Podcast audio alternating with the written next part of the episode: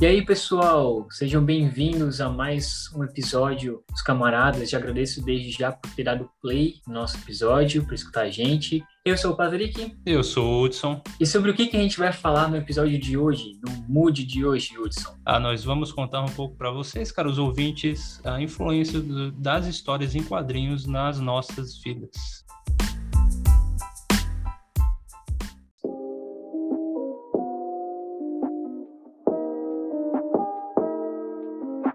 Para aqueles que não sabem, eu desenhava muito quando era mais novo. Eu fiz até uns trabalhos bem interessantes e tal, que não vem tanto ao caso, são pequenos, mas são bem interessantes. Já fiz até coisas para artistas, mas isso deixei em off. E um dos trabalhos que eu fiz que foi mais legal foi adaptar um livro. É, provavelmente você que gosta de leitura ou está no período escolar deve conhecer que é A Mão e a Luva. E eu adaptei para uma história em quadrinhos. Então foi um trabalho de colégio na época, foi um baita de um trabalho. Eu até fiz um agrado para a professora na época que eu, que eu dei de presente para ela essa adaptação, que eu gostei demais, entendeu? Ah, isso aí é para ganhar nota, tá na cara. Não, isso aí foi depois de ganhar nota.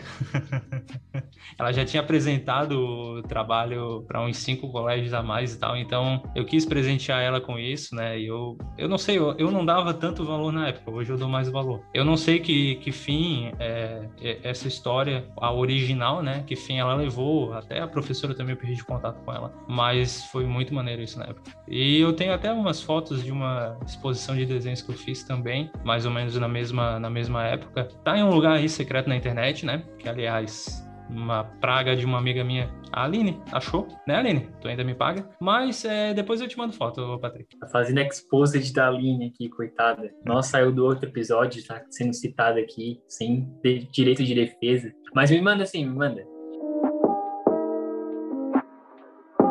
No meu caso, a minha relação com desenhos ela é meio é mediana, sabe? Eu até gostava da aula de artes e tudo, só que eu encarava mais essas aulas como uma aula de descanso do que para fazer algo muito criativo. Assim, modéstia à parte, devo admitir, reconhecer, né, que eu era perito naqueles desenhos de palito que fazia a bolinha, tá? puxava as perninhas, tá? Não sei se você conhece essa técnica hoje. Conheço, conheço.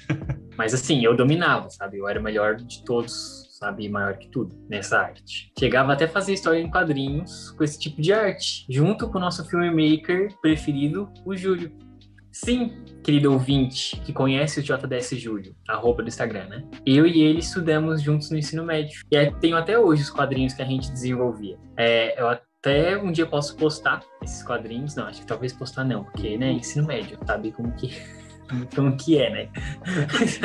era muito cringe as coisas. Não que tinha besteira, mas é que era muito cringe as coisas, né?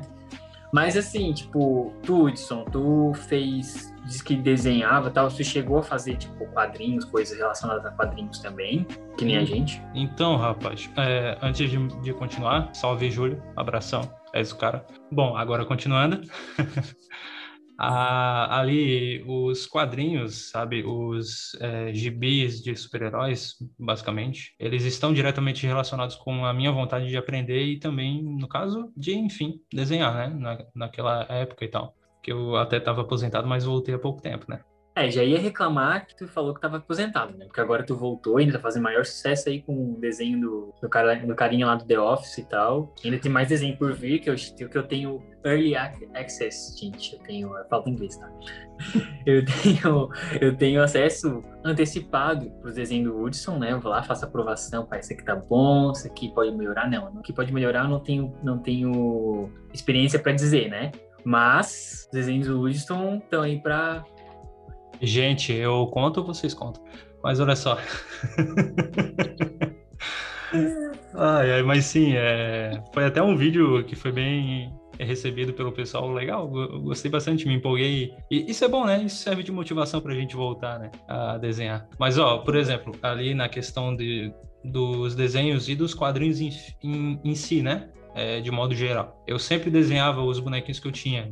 Tipo, eu tinha bonequinhos do daquele filme Space Jam, é, dos Power Rangers, é, claro, dos heróis também da Marvel, DC. Aí depois eles lançaram aquele filme lá do Homem-Aranha, o primeirão, né? Do Tobey Maguire. Também lançaram X-Men e tal. E alguns de cabeça que eu não me lembro exatamente. E eu amava de paixão aqueles gibis que passavam na logo da Marvel, sabe?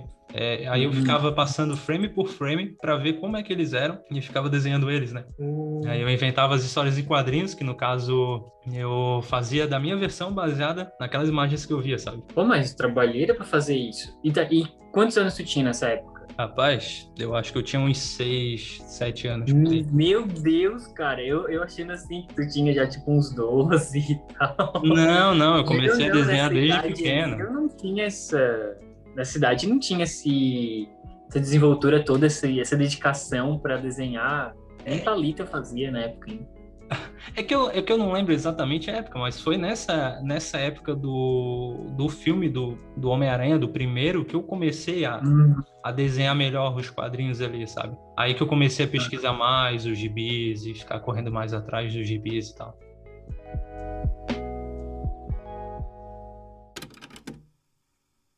Uma outra coisa que me ajudava também na imaginação para essas histórias que eu acabava inventando era já uma outra coisa um pouco fora aqui da, da curva, né? Que era o primeiro jogo do Homem-Aranha lá do PlayStation 1, porque as minhas histórias eram mais do Homem-Aranha mesmo, né? Ele é um dos meus personagens favoritos da Marvel. Então, tipo, eu fazia muitas histórias relacionadas aos vídeos da, de, que tinha de transição de uma fase para outra e tudo mais, sabe? Aí eu ficava intercalando com histórias menores e tal. Eu cheguei a fazer uma temporada, duas temporadas, aí ficava fazendo os vilões retornarem com tramas tosquíssimas, né? Mas que eu achava o máximo, nossa. Eu vi um boneco lá aleatório é, na internet, pesquisando ali gibi e tal, que eu nem sabia que se era de X-Men, era de Batman ou o quê, mas eu imaginava qual era o poder que combinaria com ele, jogava ele ali no meio da história, fazia uma salada.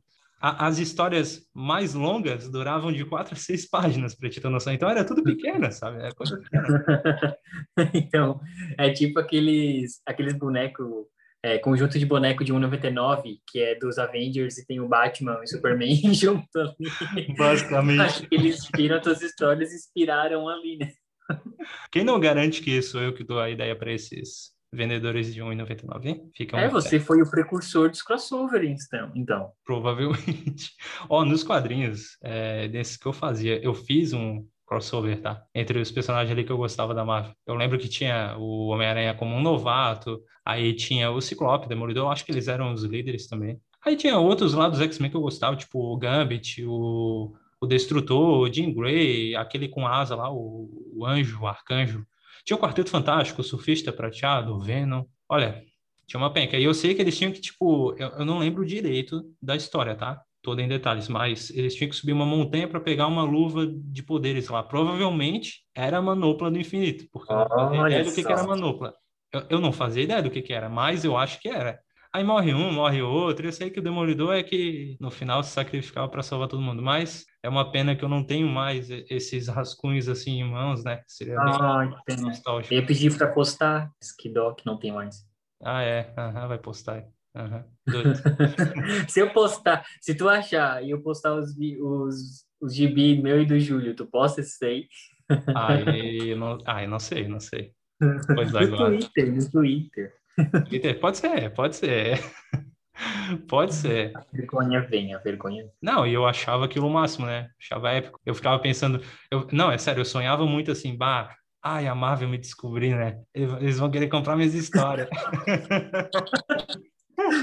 ah, mas agora é capaz de, de, contratar, como tu mencionou ali, o Gambit, o, a Jean Grey. Pode ser que eles contratem porque os direitos X-Men voltaram, né? Então, aí, ó. Ah, claro, eles estão de olho em mim, né? Como assim? Aham, tá bom. Sim, já tá fazendo sucesso, fazendo desenho, daqui a pouco chega os contatinhos via direct do Instagram. Aham, sonhar é bom, sonhar é bom.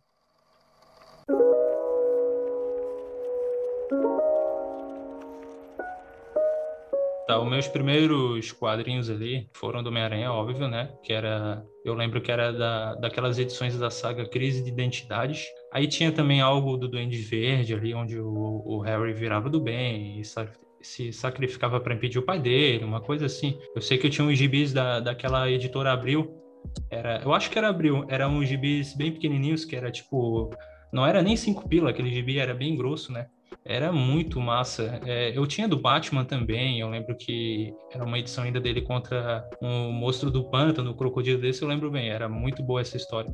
É, e tem, tinha também do do Hulk, só que eu não lembro direito, mas eu lembro do visual dele que eu não gostava, era o visual que eu mais detestava dos gibis, que era aquele que ele usava uma regatinha branca, uma calça jeans, sabe? E ele ficava falando normal, era muito estranho, é, não é aquele monstrão que a gente gosta. E tinha o Demolidor nessa história, o Demolidor é que eu gostava. É tipo o Hulk no num dos filmes do Avengers que eu não lembro qual é, e ele fica em formato de Hulk, mas não com raio. Isso. não lembro é, qual é o filme. É o Ultimato, é o Ultimato. É o Ultimato. Ultimato é o, é o penúltimo, né? Da... O último.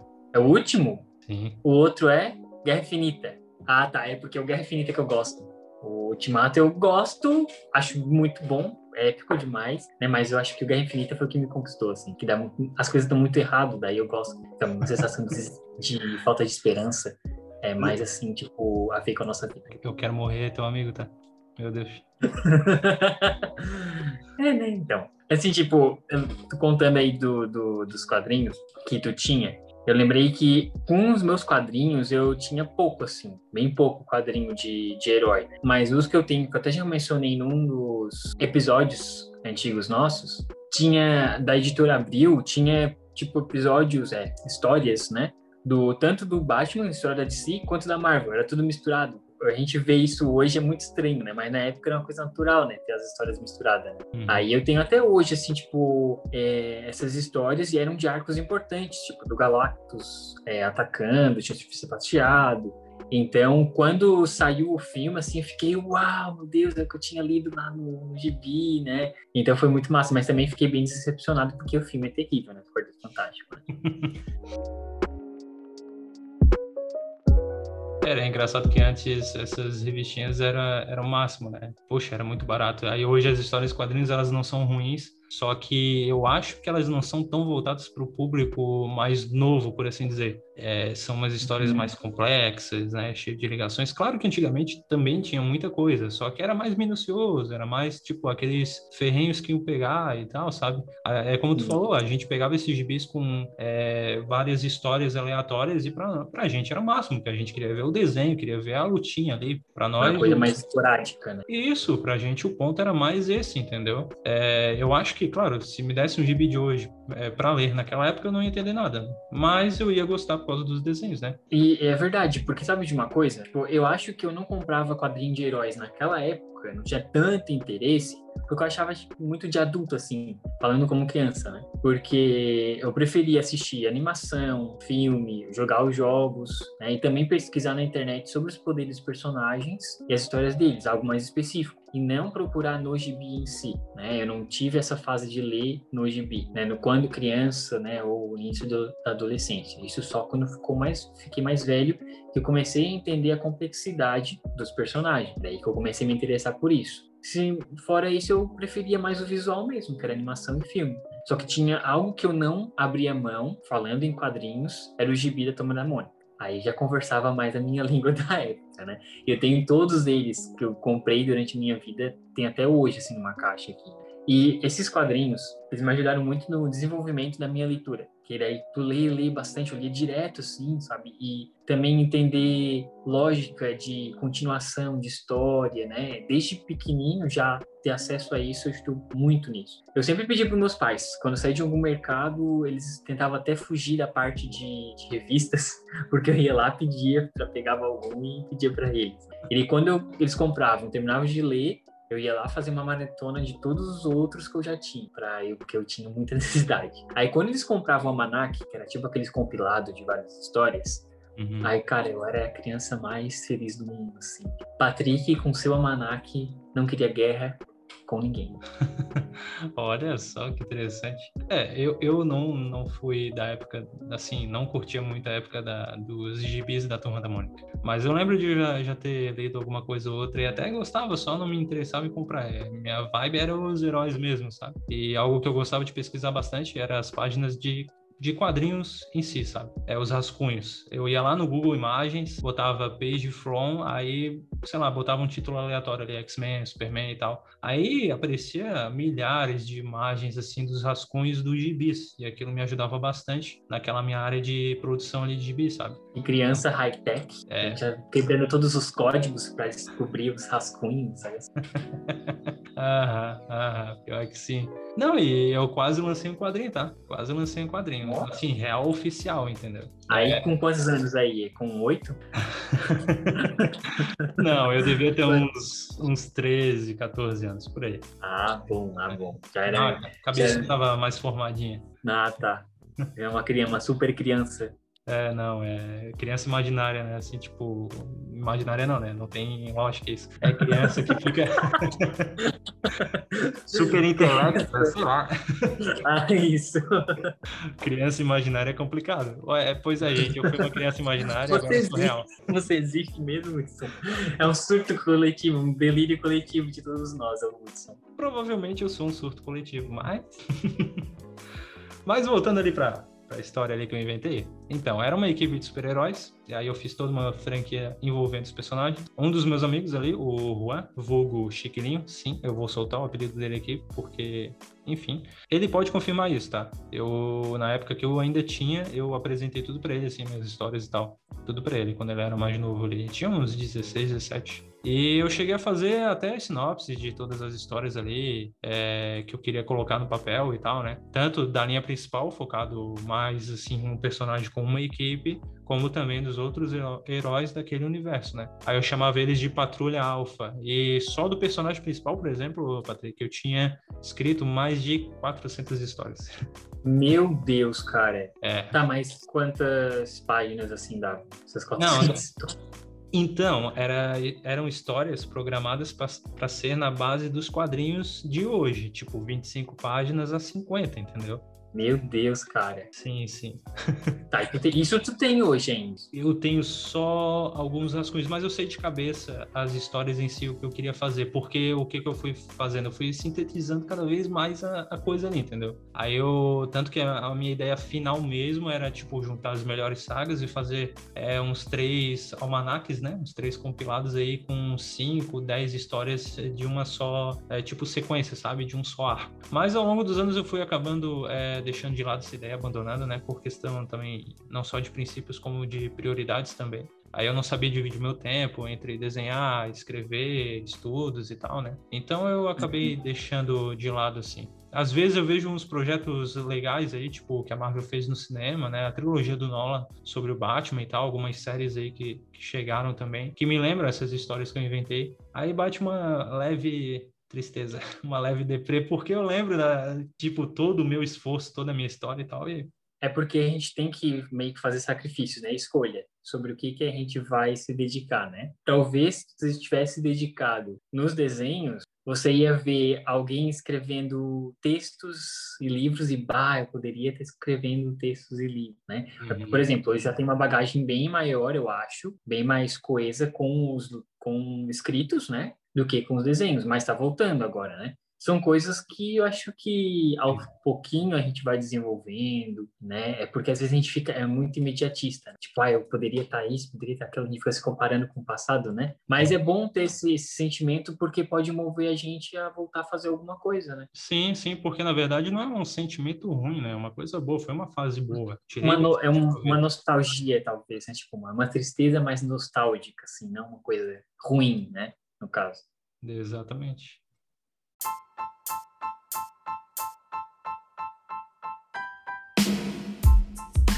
Então, pessoal, esse foi mais um episódio do Mood. Espero que tenham gostado. Aqui a gente contou um pouco né, da nossa história com gibis, um pouco da nossa história pessoal também, né, como os gibis nos influenciaram. E você, ouvinte, como é que os quadrinhos influenciaram a sua vida? Se é que eles influenciaram a sua vida? Quadrinhos, arte, desenho, filme, série, como é que eles influenciaram já você desde a sua infância? Conta pra gente. Manda no direct pra gente no nosso Instagram, ali, os camaradas. Vai estar tá na descrição do episódio, né? O arroba. E vocês podem contar pra gente. A gente vai gostar muito de ouvir vocês. Beleza, gente? Então é isso, né, Patrick? É isso aí. Muito obrigado, galera. E até a próxima. Um grande beijo no coração, pessoal. Até mais.